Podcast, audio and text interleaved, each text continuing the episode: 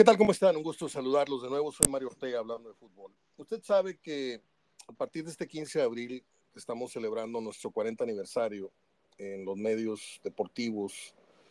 Eh, me he dado el gusto de entrevistar no solamente a personajes que tienen que ver con el fútbol, sino también a referentes para mí y para muchos de lo que es la comunicación aquí en Monterrey. Caso de la radio, la televisión, etcétera. Y hoy me regalo estos minutos con un viejo amigo al que yo considero un, maestro en esto del micrófono, además de que siempre que nos vemos desde hace 40 años, porque lo conocí por allá iniciando los 80, yo inicié en el Canal 28 en el 83, en Radio Nuevo León y en, y en el Canal 28, y estoy hablando de una de las voces más reconocidas y más eh, respetadas que tiene el medio radiofónico y televisivo local. Estoy hablando de mi amigo Gregorio el Sapo Bernal. ¿Cómo estás, Goyo? Eh, ¿Qué tal, mi querido Mario? Qué gusto saludarte. Eh, se, me, se me cortaron los famosos AirPods, entonces este, vuelvo al, al teléfono normal. ¿Cómo estás tú, mi hermano? No, entonces no escuchaste la clase de presentación que hice. No, sí, sí, sí alcancé a escuchar algo y, y fue una presentación eh, tal y como la esperaba viniendo de ti, mi hermano. Goyito, no, no, como te, como te decía ayer, eh, no nos vemos desde la salida de, del cine, donde coincidimos. Sí. Eh, de, ver la película Roma. Habrá pasado un par de años, tal vez tres. Aproximadamente. Pero siempre, siempre ha habido, siempre ha habido un cariño, siempre ha habido una muy, muy buena onda contigo. Hubo un tiempo en el que empezaba tu programa, yo me iba caminando a la cabina y ahí te hacía compañía mientras tú estabas leyendo tus poemas y poniendo tus canciones, eh, para que la gente se entere que, nuestra amistad data de muchísimo, muchísimo tiempo y hay confianza para hablar de, todos los temas posibles. Goyo, voy a hacer el clásico formato, aunque somos amigos, te voy a tratar como un entrevistado eh, y voy a ir con las reglas de la entrevista. Cuéntanos, no solamente cuándo inicias, ¿cuándo te pasó por la cabeza el dedicarte a la locución? Eh, mira, es una vieja historia que algunas veces ya he comentado porque eh, sí, sí me ha tocado platicar muchas veces con los jóvenes estudiantes. Y, este, y bueno, pues eh, inició en mis años mozos allá en los 70 tempranos, cuando un grupo de locutores famosos de aquella época, encabezados por mi querido e inolvidable maestro Lacho Pedraza, Enrique González, eh, Leonardo González, etcétera. Ellos eran las estrellas de la radio juvenil XRG 690, 20 años de éxitos, etcétera, porque era musical en aquel entonces la RG. me tocó, entonces, este, pues era la única estación que tocaba rock en inglés y era la época de, de Zeppelin, de Grand Funk, de Uriah Heep, de Pink Floyd, todo eso. Y este, y, nos volvíamos locos con ellos, Creedence, etcétera, ¿no? Iron Butterfly. Ah, pero por supuesto, y la esperábamos porque la tocaban una vez a la semana completa. La esperábamos en el barrio, en el barrio de Miguel Neto y Aramberri mm, toda la semana para que la tocaran completa. Bueno, el caso es que este, ahí empezó mi gusto por escuchar la radio, escuchar la radio y escuchar. Íbamos a trabajar, a, a estudiar, etcétera, y siempre con una radio eh, junto a nosotros para escucharla y escucharla. Y, entrando en la preparatoria, este, que entré dos veces, la primera vez en la preparatoria 2 de la Universidad Autónoma de Nuevo León. Gloriosa. Gloriosa, vaqueros por siempre. Sí, yo, ahí estuve. es todo, mi hermano, pero mucho tiempo después, porque eres más joven que yo. Sí. Eh, unos meses, pero eres más joven que yo. Entonces, este, entonces me quedé trunco en esa preparatoria, en la preparatoria 2, porque pues eran, te digo, los años álgidos, 60, 70, que, que, nos tardamos. Papá, ¿cuánto te tardaste en terminar la prepa tú? No, pues como cinco años, mijito. ¡Wow! Es que siempre estaba tomada, estaba en huelga, estaba en broncas, etcétera, ¿no? y así me pasó. En esa época se hizo la famosa eh, bronca de los 70, el 71, etcétera. Sí, los camiones secuestrados. Exacto, exacto. Y únete pueblo, te están engañando, etcétera, etcétera, ¿no? Soñadores que éramos todos, ¿no? Este, entonces me salgo de la preparatoria y me pongo a trabajar en una agencia de publicidad de aquellos años que nuestra máxima publicidad era imprimir plumas, llaveros, agendas, etcétera. Finalmente eh, eh, entro al Centro de Estudios Universitarios, al, CEU, glorioso también, ahí en la, zona, en la zona dorada, en la Purísima. De acuerdo. Y, este, y estando en la Purísima, eh, esta historia que data, te digo, de, a fines de los 60, este, e, era la época en que estaba en la preparatoria de noche porque tenía que trabajar de día. Entonces, a veces era tan violenta la situación que decías, eh, de jamón y coca en el descanso o camión de regreso. Sí. Y muchas veces ganó el sandwichito y la coca, entonces... ¿Y a patín? sí, a patín de la prepa que estaba enfrente de la plaza, bueno, enfrente del, del Tiki, ahí en la enfrente de la Purísima, de la, plaza. Exacto. Desde ahí hasta el fraccionamiento eh, Azteca, ya en Guadalupe, caminando. Ah, la fregada. Está rico. 15, 20 kilómetros de caminata, güey. Pues, fácil, y eran las 10 de la noche, 10 y media. Entonces, caminabas por Hidalgo, digo, pues sí, por Hidalgo, Cuauhtémoc, Calzada Madero, hasta allá, hasta la Expo. Entonces, este, eh, era, era, más o menos, pero ibas, por lo regular traía mi guitarra en la espalda, traía una flauta, traía algo de música, ¿no? Y, una noche, una noche pasé por, a esas horas, por Radio Alegría, también gloriosa, Radio Alegría, y no sé por qué razón a esas horas iban saliendo Lacho Pedraza, Ramón Fabián, a Alcibiade González Lemos, ¿te acuerdas de él? Sí, claro.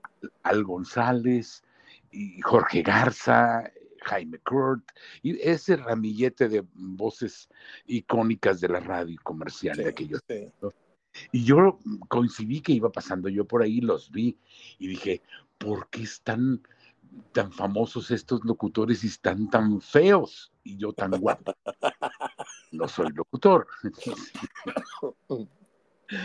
Dije, yo quiero ser locutor y no sé por qué razón entró esa idea en mi cabeza. Ahí te nació, en ese, en ese, en ese momento, en ese contacto visual que hiciste con ellos, dijiste, sí, yo quiero ser ese.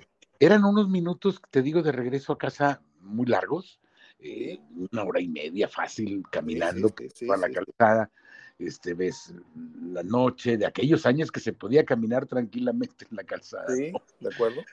Entonces en, en, Radio Alegría me pasó ese, ese chip, ese fenómeno, ese contacto espiritual, emocional que dices, yo quiero trabajar en la radio.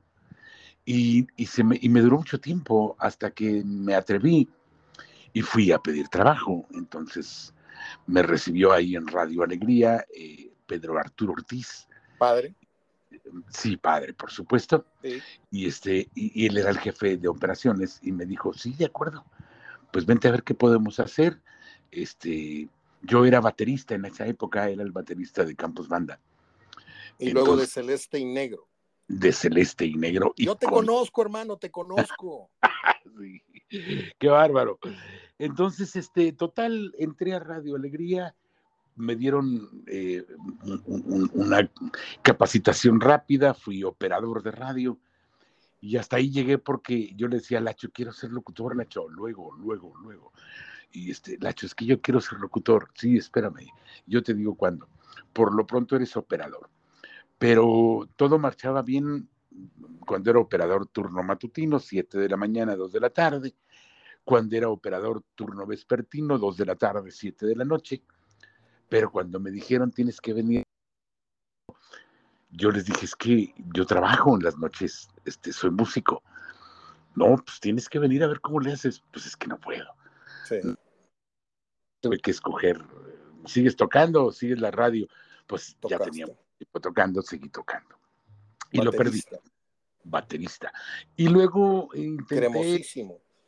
Eh, no, bueno, era de los más, de los más populares. Eras cremosísimo para tocar la bataca, pero continúa, continúa. Entonces, este, me fui a Multimedios, Estrellas de Oro, en aquel entonces Canal 12. Y de igual manera, ahí trabajaba antiguo compañero de, secundaria, mm, Paco Salazar. Sí, Paquito. Violín, sí, eh, talentosísimo. Fue, el productor de tu, de tu tío este, muchos años. Sí, sí, no, me, sí, por supuesto, pero este, le perdí la pista totalmente, no sé qué fue de su vida. Murió. Pero no me digas. Sí, murió hace varios años. Bueno, se lo, tragó, Silvestre. No, no, en serio, en serio murió. Sí, sí supe algo, algo al respecto, pero no estaba del todo seguro. Entonces lo recuerdo con mucho cariño, fuimos compañeros de secundaria, compañeros de banda de guerra. Este, eh, entonces ahí platiqué con él y me dijo, pues, pues vente y ya me, obviamente me dieron eh, un, trabajo técnico y estaba yo en el máster, en, el switcher allá arriba, en, programas grabados en, en, el switcher y luego en programas en vivo, pues me mandaban al control de video porque acá estaban los productores estrella Javier Lozano, que en paz descanse, Javier Álvarez, etcétera, ¿no? Entonces, este, igual, tienes que tener turno matutino, turno vespertino y turno nocturno. Pues no puedo. Y total salí y por accidentes, azares, lo que tú quieras del destino, una buena mañana llegué a Radio Nuevo León, en aquel entonces Radio Pueblo y Gobierno de Nuevo León. Sí, señor. Te estoy hablando de octubre del 78. Sí, señor. Y, y llego y estaba un operador muy joven, 18, 19, Fernando Medina Cárdenas, que Uy, sí, mi querido ver. Y le dije, ¿qué es aquí? No, pues es la radio. No me digas, ¿y de quién, de quién es? No, pues es del gobierno. ¿Y quién es el jefe? Eh, se llama Jesús Garza Report, hijo de un chucho. Descansen los dos también. Sí. Y al día siguiente me puse mi traje milano con chaleco. Y, oye, no, era un traje de saco. No, no, no, era un traje, me veía guapísimo. Te, fuiste con tu traje celeste, el que usabas para tocar la batería. no, era gris acero con rayitas blancas. Vamos, cabrón. Entonces, haz de cuenta que un capo mafioso siciliano, pero. Como de la banda eh, Macho. Ándale, exactamente. Y, fui con don Javier eh, Garza Report y le dije, quiero trabajar aquí, ¿qué quieres hacer? Quiero ser locutor, pásale. ¿A dónde? A cabina. Vamos. ahorita, sí, pásale, ¿quieres ser locutor, no? Sí, pero eh, pásale. Ahorita en este momento, sí, en este momento. ¿Y qué hago? No sé, pues tú eres el que quiere ser locutor. Y ahí fue cuando me dijo, ¿verdad que no está fácil? Entonces, porque yo me puse a temblar, o sea, claro. ¿qué hago? Bueno, total, este, ya platicamos, nos caímos bien, yo no lo conocía de nada, conocía a su papá, a don Chucho, pero él me conocía como, como baterista de Campos Banda que había ido ya varias veces al programa de su papá. Y, este, y me dijo, no, este, vente para que empecemos a platicar, a ver qué quieres y que te estés preparando, etcétera. Y me dieron oportunidad de entrar al aire por vez primera. ¿En qué crees tú, mi querido Mayito? No tengo la menor idea. Era un programa de revista y me dieron la sección deportiva. Te odio. Yo inicié platicando en la radio en la sección deportiva. Me gustó muchísimo y fui divertido. Yo inicié hablando de trova, güey. ¿Cómo ves? No, no es cierto. no es cierto. y, mira, y mira lo que son las cosas. Sí.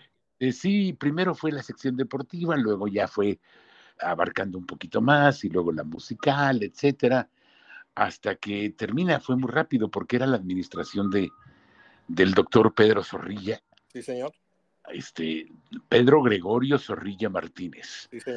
Entonces era el 78, dos años después, en el 80, llega don Alfonso. Y cuando llega don Alfonso, pues llega Alberto Brunel Meneses. Estoy hablando de pura gente que ya descansa como los justos, ¿no? Entonces, este, con Alberto Brunel llegan cualquier cantidad de locuras, eh, así literalmente, locuras. El canal 28 el Canal 28, las primeras cuatro estaciones regionales, eh, muchísima gente, un ejército de gente que éramos seis o siete en la estación, mi hermano, en las dos estaciones, ¿no? de la noche a la mañana fuimos 50, sí, de la noche a la mañana. Y, y me dieron mi primera plaza finalmente el 1 de febrero de 1981. Esa fue mi primera plaza.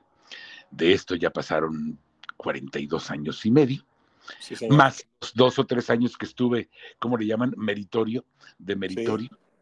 Y este, Sí, y ya fuimos 44 años de servicio, Mayito.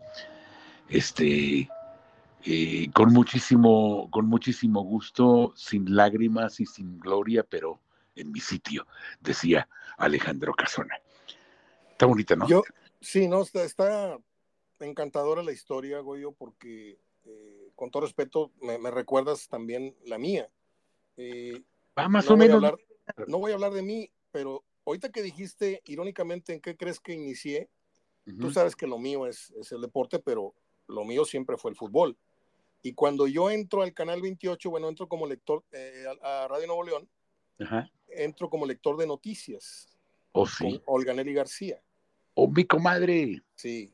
Y había un señor de un bisoñeo, de un peinado muy raro, un señor que parecía maniquí, un grandote, él ya murió. Que Don Carlos Rubí.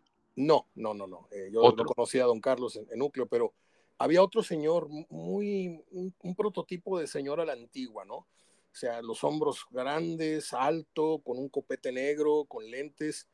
Y, ellos nos daban las noticias y luego entraba yo en los últimos cinco minutos a dar los deportes. Pero lo mío, lo mío era querer hablar de fútbol y querer salir en el 28.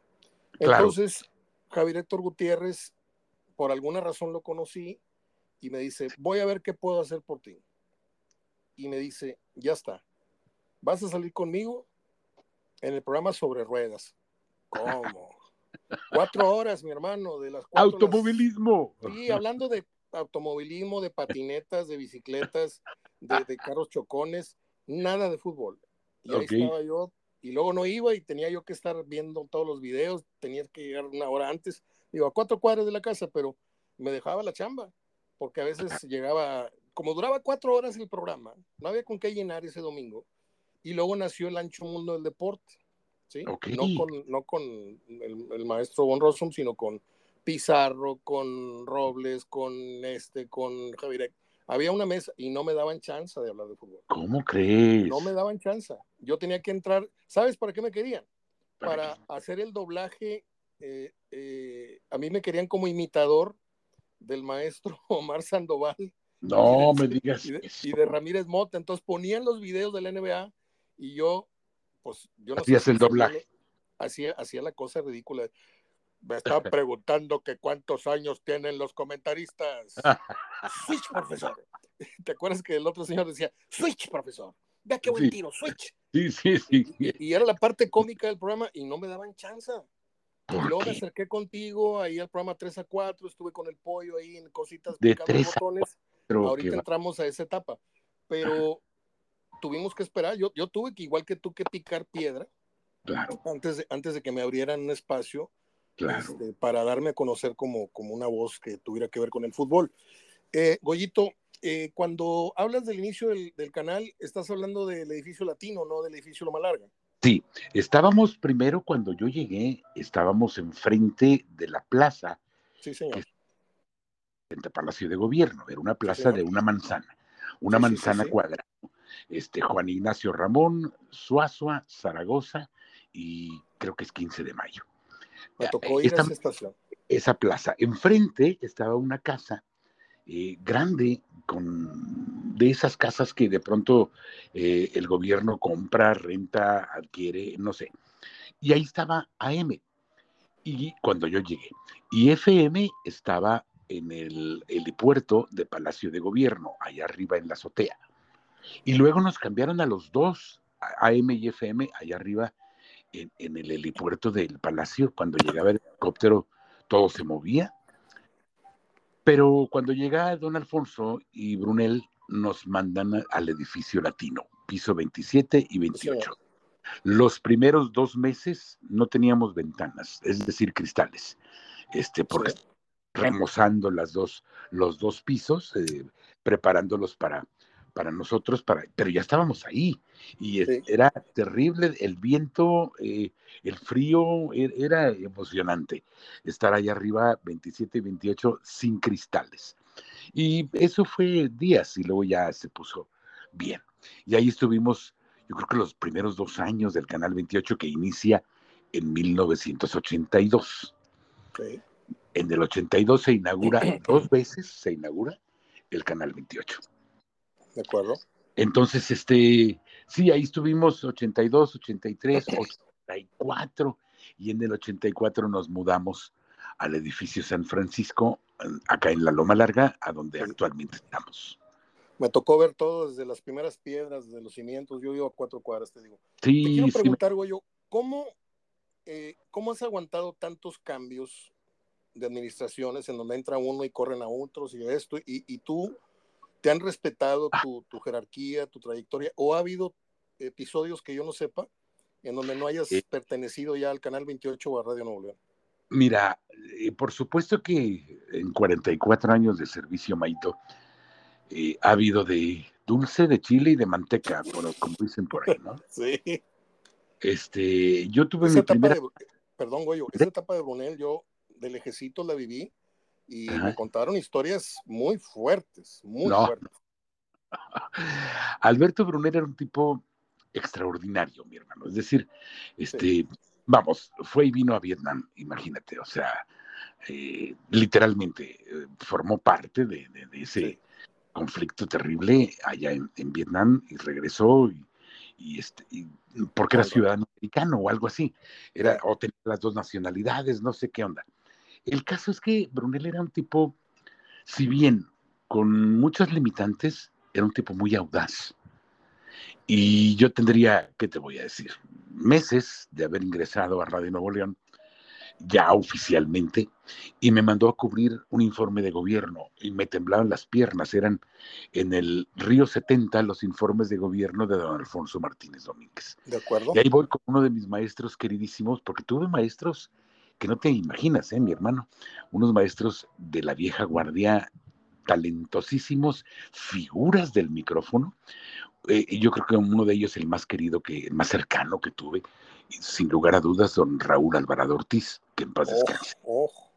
Entonces él y yo fuimos a cubrir el informe de don Alfonso y, por vez primera me vi inmerso en un mundo eh, ajeno. Yo no sabía lo que era eso, entrevistar a, políticos de altísimo nivel. Sí, sí, sí, te recuerdo los administradores, los secretarios, los ejecutivos del gobierno de aquella época, que son diametralmente opuestos a lo que ahora vivimos. Sí, claro. Eran, eran señores grandes, este, líderes, etcétera. Ahora, pues, los muchachos eh, están en, otra, eh, en otra perspectiva de la vida y... Vamos a decirlo como es, Goyo, ahorita cualquiera es político, antes había políticos de cepa, de carrera. De carrera, ¿no? Políticos de carrera, lo dijiste bien, de buena cepa. Y también había de mala cepa, mi hermano, o sea, no, lo podemos negar. El caso es que así iniciamos y, luego tuve, insisto, maestros, tuve la suerte de tener maestros como don Carlos Saucedo Rubí, Mario Agredano Vila, eh, eh, eh, Humberto Romo, etcétera. O sea, se me va a escapar alguno, don Alfonso Herrera, con quien compartí Uy. años la hora nacional. Don Alfonso Herrera.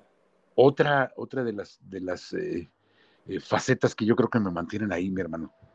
Mm. Una es poemas, canciones y canto nuevo. ¿Ya le estás dando al whisky o qué estás tomando? Eh, estoy eh, cafecito con un Marlboro. con piquete.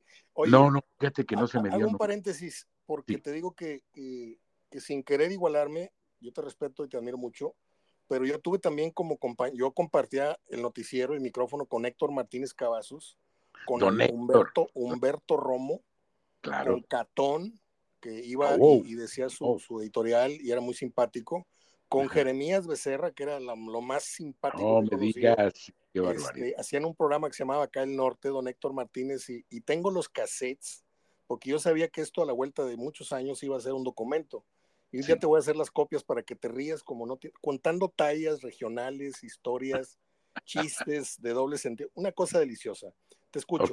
Este, ahorita caemos en el tema de, tu vena musical que te lleva a un programa que ya es historia.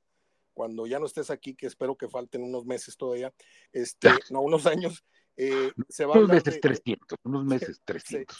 Se, va a hablar de poemas, canciones y canto nuevo y se va a hablar de Gregorio Bernal. Pero antes que nada, cuéntame cómo fuiste desarrollando esta voz aterciopelada, esta voz que acaricia, y, no te lo digo así como para invitarte a salir, pero eh, esta voz tan, tan particular que tienes, ¿cómo la fuiste dominando? Fíjate que no lo sé, mi hermano, se dio, simplemente se dio. O sea, eh, insisto, tuve unos maestros de altísimo nivel y, siempre me, vamos, como son de la vieja guardia, eh, don Raúl me decía... Una voz muy educada. ¿Por qué tienes que gritar? No vas a gritar. Eh, y sí, de hecho, me han, me han invitado a, grabar campañas publicitarias y me dicen, oye, pero, queremos que grites como tal personaje. Este, no, pues háblale a él. ¿Para qué quieres que yo grite? O sea, yo no voy a gritar. Puedo. Háblale a don Roberto. Puedo, pero no quiero. ¿Sí? Entonces, cuidas de pronto, sin darte cuenta, eh, eh, vamos, te haces propietario, entre comillas, de una línea, de un nivel, de una marca, ¿sí? De un brand. De acuerdo, de acuerdo. Entonces, este, eh, ya de pronto los clientes te hablan porque necesitan esa línea, esa voz, ese timbre, etcétera, y, te vas haciendo de tu propia imagen. Fíjate, eh, así de bote pronto, de bote pronto recuerdo una campaña publicitaria que en la que tú formaste parte con la voz de la imagen institucional de Cemex. ¿Estoy mal? Cemex, eh, vamos, muchos, ¿no? Banamex, Cemex, el Planetario Alfa, ¿lo recuerdas? Sí, claro. Alfa. Muchos años fui la voz de, esas instituciones y, empresas, ¿no? Pero eh, te digo, sin darme cuenta y sin proponérmelo, se fue dando. Cuido mucho mi, línea, mi imagen como locutor, porque así se me dio y, no me he dado el permiso de tergiversarlo, de venderlo barato. Es decir, de pronto sí, batallas. Hoy en día sufres, ya tenemos mucho tiempo, ¿eh? en que te habla un cliente y te dice, oye, me grabas una campaña, claro, cotízame, pues te sale, eh, ¿qué necesitas? No, pues que son seis spots, dos audiovisuales, qué sé yo. Te sale en tanto. Y me, ¿cómo? No, pero no, si los muchachos me cobran no, no, no, no, la décima parte. No, los muchachos te lo hacen gratis, mi hermano, con tal de salir al aire. Y contra eso, contra eso luchamos, competimos, etcétera. Cada semestre no tienes, bueno, sí tienes idea, porque creo que tú eres licenciado en Ciencias de la Comunicación. Así es. Ok. Cada semestre nacen 50 o 100 licenciados en Ciencias de la Comunicación en Monterrey. ¿De acuerdo? Mínimo, mínimo. Entonces, imagínate cada seis meses cuántos licenciados en ciencias de la comunicación hay. Aspirantes. Aspirantes nos llegan a hacer servicio social ahí desde siempre, cualquier cantidad de, de estudiantes. Algunos se quedan y no nada más en ciencias de la comunicación, ahora también en otras carreras afines a la comunicación y vienen a, al canal, a, hacer, a la radio, a hacer su servicio social. Y sí, ya a estas alturas, pues ya tienes un, nombre, un cierto respeto. Este, de hecho, hoy en día, mi querido Mario, en el edificio San Francisco, ahí donde estamos nosotros, habemos como 150, 160 personas. Ah, y soy el, soy el más antiguo, no el mayor, pero sí el más antiguo. que no es lo mismo. años de servicio tiene ahí? De pronto me subo al elevador y se suben seis o siete compañeritos de los nuevos, que no sé ni quiénes son. Y todos, ya saben, no, maestro, buenos días, buenos días. ¿Y, tú y ustedes quiénes son? No, pues aquí trabajamos. Ah, muy bien, qué gusto, pero no sé quiénes son, no los conozco. Porque llegan cada cuatro o cinco meses a hacer su servicio. Y, voy a, pues quiero hacerte una pregunta, perdóname que te interrumpa. Desdúdate. Este, eh, abusando de la confianza. Sí. Tengo números aproximados o, no muy actualizados, pero ¿cuánto cuesta un spot de 20 o 30 segundos con la voz de Gregorio Bernal? Quiero que me grabes un promocional para hablando de fútbol. ¿Cuánto me cobras? En el, en el entendido que me cobraras, porque no me vas a cobrar, güey. Eh, ¿Cuánto cuesta? ¿Cuánto cuesta la voz de Goyo? Eres muy listo. Eres muy listo. en un comercial. Mira, este, no voy a ser eh, eh, ¿cómo se dice? Muy, muy presuntuoso. Pero te voy a decir algo. lo que es, lo un secreto profesional. Dale. Eh, como músico lo hice porque baterista y director de mi grupo y representante y todólogo, ¿no? Entonces, este, nosotros teníamos un precepto básico. Nos hablaba un cliente como músico, nos hablaba un cliente y la primera pregunta que yo les hacía, oiga, necesito una cotización para una boda, para una graduación, para un evento. ¿Cuánto tienes? El, la siguiente pregunta es, ¿dónde va a ser? Ah. Porque de ahí te basas. Si te dicen, no, pues en el casinito que está en la colonia tal, y ya te das una idea. El Casino Monterrey. Ah, si te dicen en el Casino Monterrey o en el Club Campestre, ah, o sea, ya hay ahí un, hay bar. una variante, ¿no? Igual en la radio. Oye, ¿qué pasó, amigo? Yo este, necesito que me grabes una campaña. ¿Quién es el cliente? Este, y sí, me ha tocado, este, no, pues que es eh, una empresa nueva, que van haciendo, etcétera, etcétera. No, pues es este, una, una empresa que vende cementos ahí por Avenida Constitución. Ah, ok, entonces ya te das una idea de cómo vas a cotizar. Ya. Y, y, normalmente en, en, el mismo tenor, es decir, este, tienes un, una línea, tienes un margen.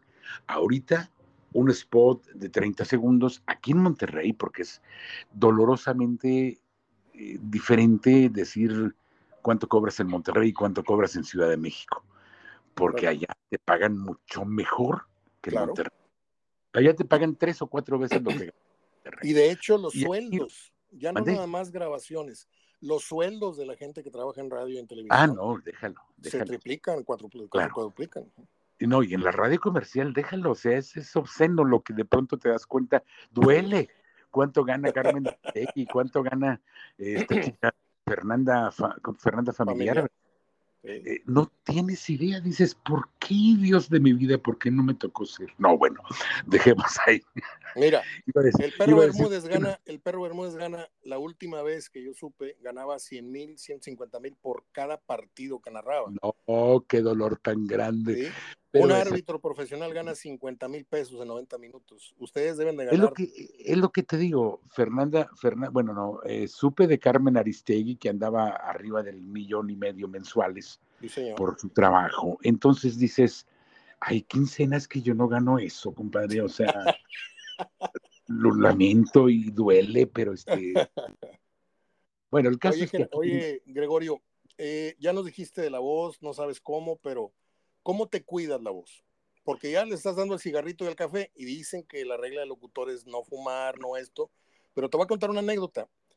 Eh, trabajando como asistente del Teatro eh, San Pedro, el este, auditorio, el auditorio, perdón, San Pedro, había un buen amigo que trabajó en, en, ese lugar y que era compañero en la facultad y que era el encargado de las luces y la tramoya y todo.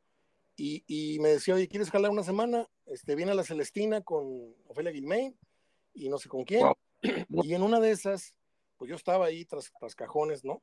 Y estaba la señora sentada en una caja esperando entrar a escena. Con un cigarro. y estaba fumando. La, voz de la señora era una cosa impresionante. Parecía no, no, no, no, temblabas, temblabas con la voz de Ofelia. Y yo tuve el terrible atrevimiento de decirle, señora, no le hace daño para la voz cállate pendejo que estoy por Y con ese... espérame, ahí no termina la historia, ahí no ah. termina la historia. Como estuvo en, temporada dos semanas, porque se fueron y regresaron, la señora luego se disculpó conmigo, me dijo, mijo, nunca interrumpas a un actor cuando va a entrar a escena. Le digo, yo no sabía que iba a entrar a escena, señora. Ya me sé la hora, ya sé que no la voy a interrumpir. Dijo, contrario a lo que muchos piensan, a mí el cigarro me templa la voz. Así me usted. Y me quedé con esa y, ahora yo fumo antes de, ahorita me estoy echando un cigarro mientras hablo contigo. Este, ¿Cómo te cuidas tú la voz, Goyo? Mira, este, me han hecho esa pregunta en múltiples ocasiones, pero te voy a confesar algo como les he dicho a todo mundo. No sé lo que es cuidarme la voz, o sea, mm, he sido normal toda mi vida. Eres un salvaje eh, tú con la.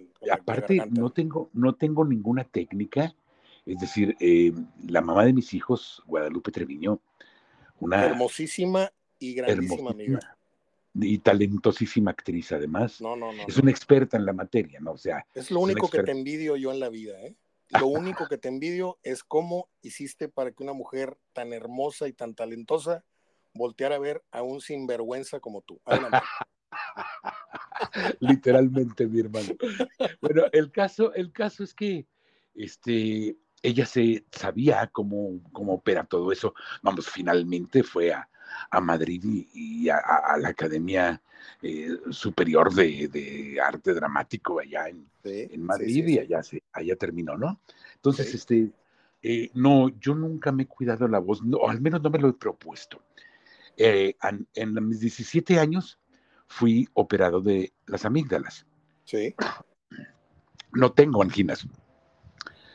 Pero no bebo alcohol, nunca he bebido alcohol, no se me dio. Eh, confieso que en un partido de fútbol, al terminar, imagínate, sábado a mediodía, 42 sí, aquí en el río. Sombra, alguien sacó una hielera de, cervezas y este y sudaban las cervezas, yo moría de sed. no traen cocas, no. Me voy a tomar dos cervezas, no me importa. De giro, vámonos el primer trago pasó, el segundo ya no pasó. Sabe horrible, Maito. No sé por, no sé por qué les gusta tanto. Yo no veo. ¿Sabe? Es, tampoco. Ni cerveza, ni vino, ni nada. Nunca. Yo nada más bebo y tengo recientemente que me uní a la onda, bebo mezcal y un poco de tequila, pero a tres caballitos en una, una carne asada, nada más. Por eso no le llamo yo beber. Ok, este, no, no, yo no bebo ni, ni gota de alcohol, no sé, en, en 68 años que ya tengo de edad. Ya tiene no 68, Goyo de día y de noche, mi hermano. Te ves, te ves más joven. Sí, soy un muchacho. Deja tú. mi nieta mayor, Angie, de mi vida, que está en Houston, va a tener un bebé, compadre. Voy a ser un bisabuelo en unos meses. Y soy un y soy un muchacho. ¿Cómo te puedes explicar eso? Dime. Yo voy a decir algo, oh, algo que está fuera de contexto, pero eres una persona muy fuerte. ¿Tú crees? O sea, eres una persona que, sin haber tocado, sin haber siquiera tocado la puerta de un gimnasio. No, sí he estado varias veces. No, ya sí he estado. Déjame me que puse con la broma. Eres una persona que te toca uno y parece que está agarrando un poste telefónico. O sea, Calla, e, eres una persona. Y luego, aparte, jugabas fútbol. Te veía yo con tus piernas todas blancas, tortillas de harina, jugando acá en el río con. Nunca me invitaron, ¿eh? Pero yo los iba a ver aquí al, al equipo del Canal 28 la poderosa ola verde. No, tienes que decir la poderosa Y tenía el short se te confundía con las piernas, güey. Güeras, blancas, blancas. Pues es que así me hizo Diosito, Mayito. ¿Qué puedes hacer? Este, aparte, campeonamos dos temporadas. Sí, señor. Bueno, el meollo del asunto, Mayito, es que nunca, nunca me he propuesto cuidarme la voz.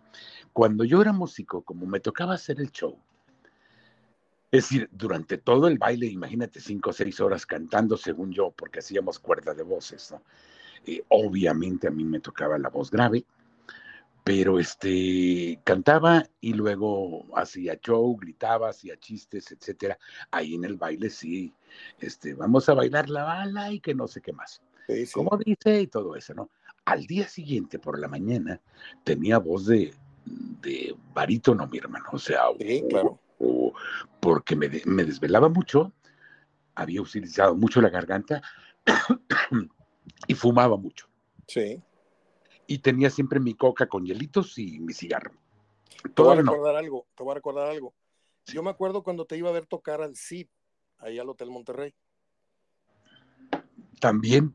¿Te acuerdas? Bueno, el CID tenía un salón ahí cerquita ya de la plaza y era una cueva, o sea, estaba cerrado el lugar Totalmente. Y, era en los tiempos en los que se permitía fumar, entonces yo te iba a ver, este, porque nada más a eso iba, yo, yo soy un baterista frustrado y me encantaba cómo tocaba la, la, guitarra, la guitarra, la, la batería. Este, pero yo salí de ahí con la voz igual que tú. Al otro día tenía una voz toda ronca porque era demasiado el humo que, que se había respirado. Es que era la eh, época de la discoteca, mi hermano. O sea, sí, la sí era, era común. Sí, señor qué tiempo, ¿no? Abriendo un paréntesis de las discotecas, el otro día te, te, comentaba, entrevisté a otro gran amigo del micrófono y amigo de toda la vida, vive aquí en una cuadra, Adrián Peña. Este, Adrián, para que vean. La discoteca Saharis, el Sgt. Peppers, eh, el, en la discoteca Villins, el Ajá, y luego unas discotecas acá en Guadalupe, en la Cueva de los Leones, el salón este de baile que había y sigue habiendo aquí en, en Venustiano Carranza, se me olvida el nombre, este, Vasco de Quiroga, el Vasco de Quiroga.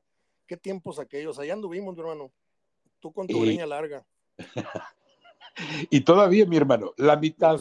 Yo lo sé, yo lo sé, yo lo sé. Pues, Goyo, qué, qué grandes recuerdos. Mira, estamos entrando en el minuto 40 de conversación y te advierto que esta es la primera parte de dos de que va a costar la entrevista, porque no me va a alcanzar el tiempo, porque todavía entramos al, al jamón de este lonche que es el programa que haces, cómo lo preparas, cómo sientes como nadie la lectura de la poesía. Yo ayer estaba viendo uno de tus videos, este, eh, me acabas de agregar afortunadamente al Facebook, este, y vi un video, no sé si de ayer o reciente, pero te pusiste a leer la poesía y se me olvidó todo, se me olvidó todo, Gregorio. O sea, tienes, tienes una forma, y te lo digo ya fuera de broma, tienes un, una... Bueno. interpretar que sin yo ser conocedor, sin yo ser conocedor, e-, eres magnético. En ese momento se me olvidaron todos mis problemas, todos mis, traigo una contractura muscular en el cuello. Y en ese momento, mira, me relajé. Eso fue, eso fue anoche. Anoche. Eso fue anoche, anoche, anoche. En una el programa de anoche. Tienes, tienes, una toma alta, sí, una contrapicada. Sí. Este... Es, la toma de, de, cabina, es la única cámara que tiene la cabina, por eso ah, bueno. está Este, ahorita vamos a entrar a ese, a ese capítulo que tiene ya más que, más que ver con pues la cantidad de, de, conciertos, cuántos programas registras tú en tu haber de, de, radio, si es que llevas la cuenta, cuántos personajes de, la trova y de la cultura que tiene que ver con eh, escritores, poetas, eh, porque yo te he seguido lo más que he podido la huella, aunque no hayamos estado en comunicación estos años, pero siempre he estado pendiente de ti. Este, ah, quiero hacer un segundo capítulo de esta charla. Ya en esta terminamos de ilustrar a la gente cómo fue tu proceso, tu inicio. Este, me sorprendió ese tema de, de que iniciaste haciendo deportes. Yo nunca me imaginé. Nunca me lo imaginé. No la vi me, me, gusta, me gusta y es. Sabes que siempre has sido aficionado a los deportes. ¿A quién le vas? ¿Eres rayado o eres tigre? La raya sagrada es intocable, mi hermano. sea, muy bien, muy bien. Como dictan los cánones. Oye, Goyo. como le dije a unos muchachos que me invitaron a la peña futbolística ya en, en Televisa Monterrey en varias ocasiones. y una vez este joven Axel Solís sí. me dijo, ah, entonces usted es rayado. Y se me salió del alma, como la gente decente, mi hermano. O sea, Entonces, este, sí, porque tampoco voy a entender, eh, eh, también es tema para platicarlo. Muchos de los comentaristas, conductores, etcétera, deportivos, sí. niegan a decir a qué equipo le van. No sé por qué razón. Yo Pero soy bueno, uno de ellos. Me imagino, no sé si porque pierdan credibilidad, no sé por si es, pero hay unos que son bien obvios, mi hermano, o sea, sí, sí, entonces, sí, sí, De pronto. Yo acabo de hacer garras al Monterrey por el empate de ayer, porque eh, América sí, siendo sí me cayeron gordos tantito, pero. América siendo segundo, escúchame, América siendo segundo, va y juega como lo que es y no le importa si es visitante o es local y le metió 3 a 1 a San Luis. Y Mira, me enojé, no me enojé, me molesté tanto, no, no me molesté tampoco, me aburrí más bien. Sí, no, no, no Pero nada me quita la idea de la cabeza de que esta vez, esta temporada, vamos a volver a, a campeonar, mi hermano. Y, pon, guarda esta grabación. Ándale, te la voy a, te la voy a regresar. Monterrey le gana otra voy a decir, El día que sean campeones voy a decir, Gregorio lo pronosticó. Y, y, y, otra vez le vamos a ganar el campeonato al América. Nada más que ahora aquí en casa. se puede, si se da esa final, si se da esa final, va a ser en casa. Y va a ser, más, más factible para Monterrey. Digo, la vez pasada le ganaron todos colgados de los postes, ¿eh? Sí, pero le ganamos. Pues, sí, no, está bien, está bien, pero corrieron con una fortuna que no creo que se van a repetir. Porque en los 15, 20 minutos los traían como calzón de ya sabes de qué, de mujer de la vida galante. Eh, sí. Y, y, y, luego se volteó el calcetín y en los penales ganaron, pero bueno. Pero no pasa nada, o sea, Monterrey tiene para eso y más. Y, y don Víctor, don Víctor Manuel Bucetich. Mi amigo, Víctor. Eh, no lo dudo. Vamos, si estás en eso, tienes que conocerlo y. No, espérame. Tú nunca has venido aquí a la casa a asar carne conmigo. Ni has venido a un cumple... ni a un Víctor Manuel Bucetich. la última aquí lo tuve en, mi, en, mi, casa. No voy a decir la última porque espero que no sea la última. Eh, eso es obvio. La más reciente ocasión que compartí contigo, eh, tiempo y espacio y, buena vibra, fue en el Bol Obispado con mi compadre Chuy Herrera, que en paz descanse. Es verdad. San Marino, mi compadre San Marino, tú y yo. Y yo creo que hice un 300, no me acuerdo. no seas hocicón, no, tú, por eso no te quise meter al equipo de boliche, porque el, ausente, el ausente tiraba más que tú, güey, el 125. oye, oye, Volpone, Volpone murió, Chuy, Chuy Guerra, Chuy... Chuy Herrera. Chuy Herrera murió. Ya hace mucho, compadre. ya hace muchos años que murió Chuy Herrera. del, icónico grupo Fronteras. ¿De qué murió? Eso sí te lo debo. Un infarto o algo así. No lo sé. Pero muy querido, muy querido Chuy, en paz descanse. Qué, qué triste noticia. Pero bueno, este, ¿cuáles son tus pasatiempos o eres como el entrenador, como el futbolista que todo el tiempo está obseso viendo fútbol, leyendo fútbol. No, no, no, para nada, te digo, soy un aficionado, ni siquiera soy fanático, soy aficionado. No, no, eh, fuera de la comunicación, Goyo, ¿cuáles son tus pasatiempos favoritos? Mira, este, me gusta mucho el cine. Eh, Estoy de acuerdo. Y, agarro parejo, bueno, mediano y malo. O sea, dependiendo del sentido del humor que traiga, de pronto me veo a ver una comedia mexicana de esas que dices. ¿Fuiste a ver Babylon? Babylon, Babylon no la he visto. No la veas. Babylon no la he visto. No la veas. Eh, fue oscariable, ¿verdad? El año pasado. No la veas. Es una película. Mira, si te echas un churro, puede ser que la entiendas, güey. Puede ser que la entiendas. No. Eh, sí, creo que la inicié, Babylon. La inicié porque mi hijo Aldo. Vimos Roma juntos.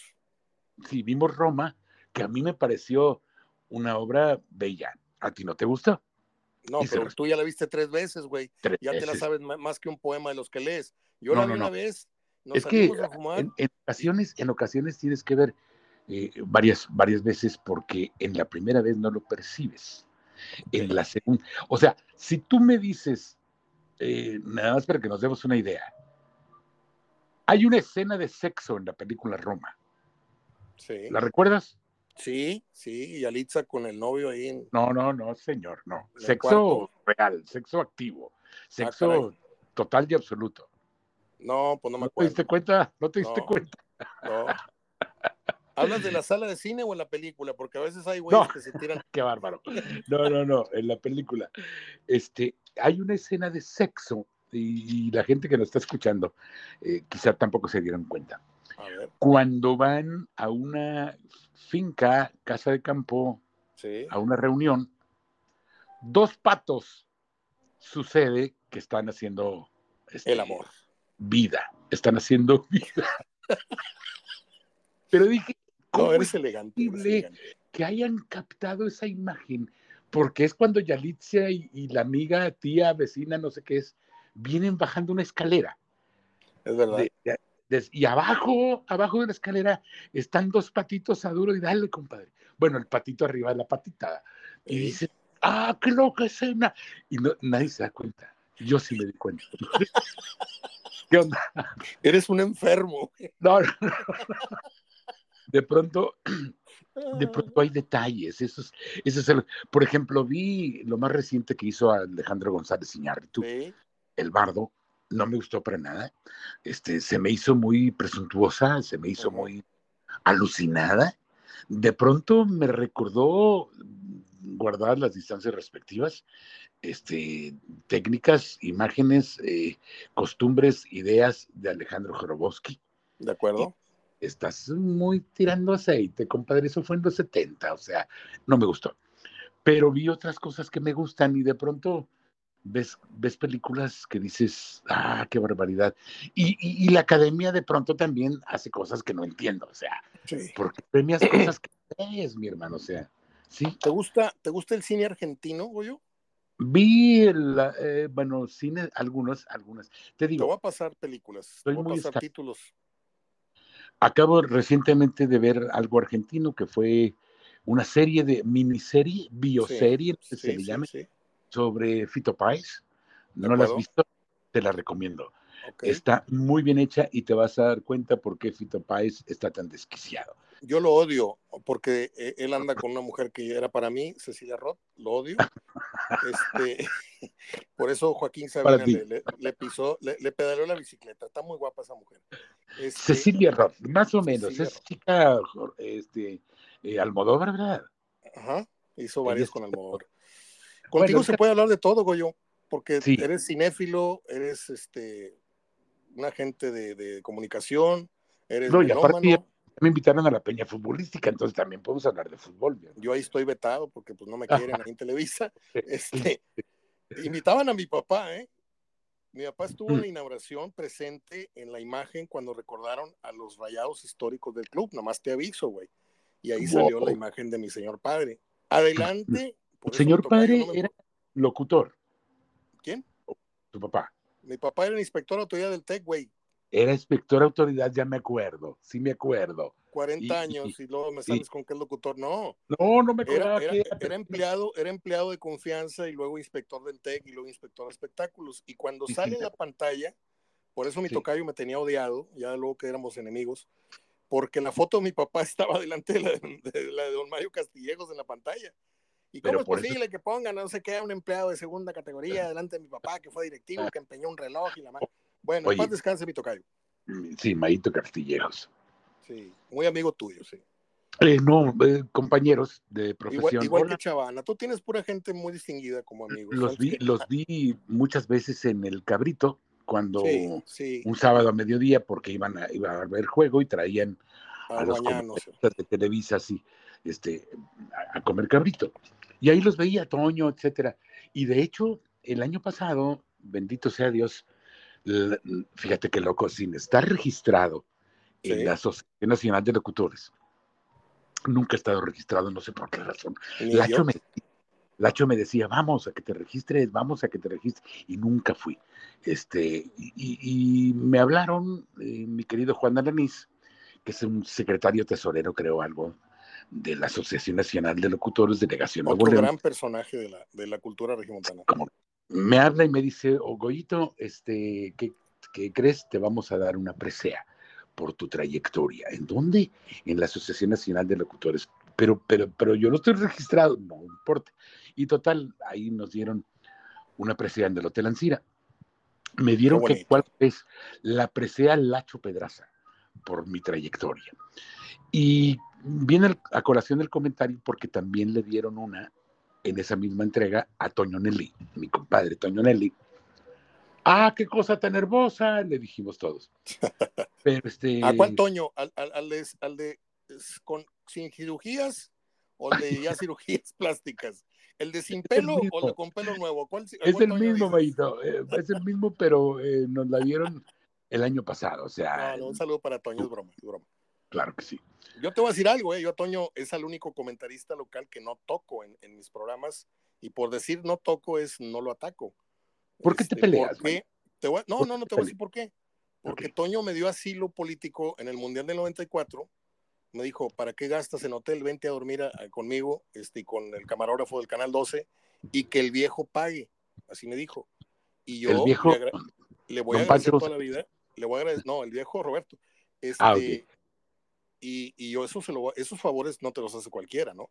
Claro. Entonces, este, anduvimos en, en, en, Nueva York, estuvimos una semana, en Los Ángeles otra semana, estuvimos en Washington. O sea, yo le tengo un gran respeto, un gran agradecimiento a Toño y lo hago públicamente cada vez que puedo. Ahorita hice una broma, pero nada más, es así.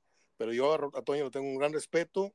No me ha podido, o a lo mejor él cree conveniente que yo no encajo en sus, en sus modelos de, de programas, pero este, yo hice radio con Toño y con Mario. En Radio Alegría nos juntábamos a hacer eh, mesa redonda. ¿Por qué? No, bueno, esa pregunta ya te la hice hace algunos años. ¿Por qué si eres tan bueno? ¿Por qué no eres millonario y famoso, güey? Tan famoso como. Soy, soy famoso, pero no soy millonario, güey. Perdóname, güey, perdóname. A mí me escuchan diariamente en 16 países, no sé a ti, güey. Vamos, cabrón, vamos, cabrón. yo te mando las estadísticas, espérame. yo, ni, yo, ni, me la creo, güey, porque a mí esta, esta función de Anchor Me, me manda un registro mensual, bimestral, y me dice, este mes te escucharon en estos países. A la madre. Y, y, pues dices tú, bueno, bendito Dios, que no sé si son mexicanos en Arabia o en Alemania. Bueno, en Alemania está mi hermano David, que te manda abrazos. Este, David.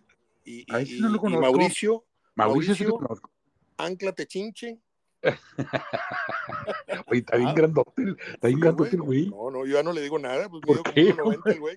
Oye, ella tiene cuarenta y tantos años, tiene Era un 45 años Mauricio. era un huerquillo. Mauricio, Ujú. 45, David tiene 50 y tiene dos niños y está en Alemania. Bueno, les dije que iba a ser muy, muy, muy relajada la plática y, y estoy, hablando con un, estoy hablando con un gran amigo, con un gran comunicador, Así con una insignia de- de- del micrófono aquí en Monterrey.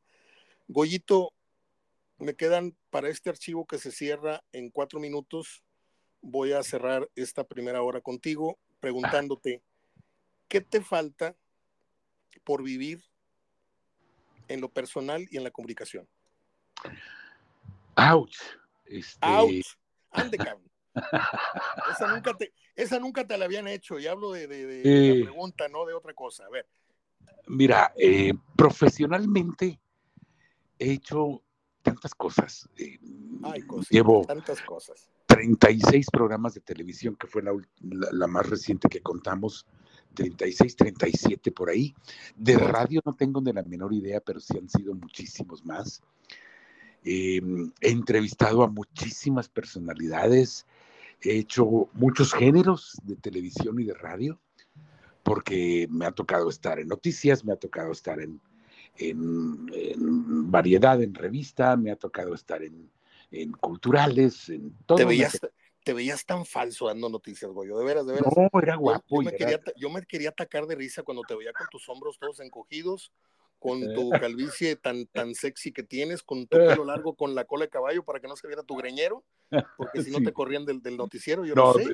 es tenía, tenía que soltarme el pelo en la noche y tenía que recogérmelo de día. Sí, ya lo sé. Y luego salías con una cara como si no te hubieran pegado de chiquito, diciendo que el gobernador hizo y deshizo, y yo, si lo conocieran al güey ese, hombre, diciendo noticias. No, la verdad es una carrera muy completa, Goyo. Has hecho, has hecho dignamente de todo y lo que has hecho lo has hecho bien, porque yo te voy a contar algo así rapidito. Cuando Sí. se enfermaba Mario Gámez, estando en, en, en Imevisión, Sí. este, Rosalinda Rodríguez se ponía a temblar y no quería conducir. El, entonces Tavo Ontiveros me decía, Mario, pues te toca, ¿me toca qué? Conducir el... Es Conducir. horrible, es horrible conducir, así como a ti te pasó la primera vez. Es horrible conducir un noticiero si no es sabes del, del pulso político, no sabes, no sabes de nada. Mira, Bueno, sí, sí admiro, eh, digo admiro, no, es, extraño mucho eh, esa época de noticias porque es un género que te obliga a estar al día. Así O es, sea, así en es. aquel entonces me preguntabas cómo se llama el secretario de gobierno de Jalisco y sabía. Ahorita no tengo ni la menor idea de, de aquí, Espérame. compadre. Ahí te va, ahí te va, porque, porque está deliciosa y no la vas a creer esta anécdota. El día que Rosalinda Rodríguez, que le mando un beso y un abrazo hasta Estados Unidos, ella ya es figura en, la, en Univisión, en las novelas, un día cubre a Mario Gámez, la obligan. Y Sí. no había leído, tú sabes que la regla es leer tu guion, las noticias y el acento, el punto, todo. Y dijo, esta mañana el funcionario olía a pesquería, olía a, pesca- olía a pescadería. Y era, era olea pesqueira, güey. Ok. No, no, no, no, de esas, Yo nada más vi, la- esas- la- vi las manos llevándoselas a la frente del, del switcher. Dijo, ¿qué dijo esta vez? Olea Mayito, pesqueira, olía pescadería. todos tenemos este No, anécdotas no, de ese tipo. No, ¿no? no, Porque no, no. Todos hemos tenido foul también, Sí. fumbles, hemos tenido fumbles este, corriendo, etcétera. El meollo del asunto es que, te digo, es una, una profesión, es un, momento muy bello de la carrera.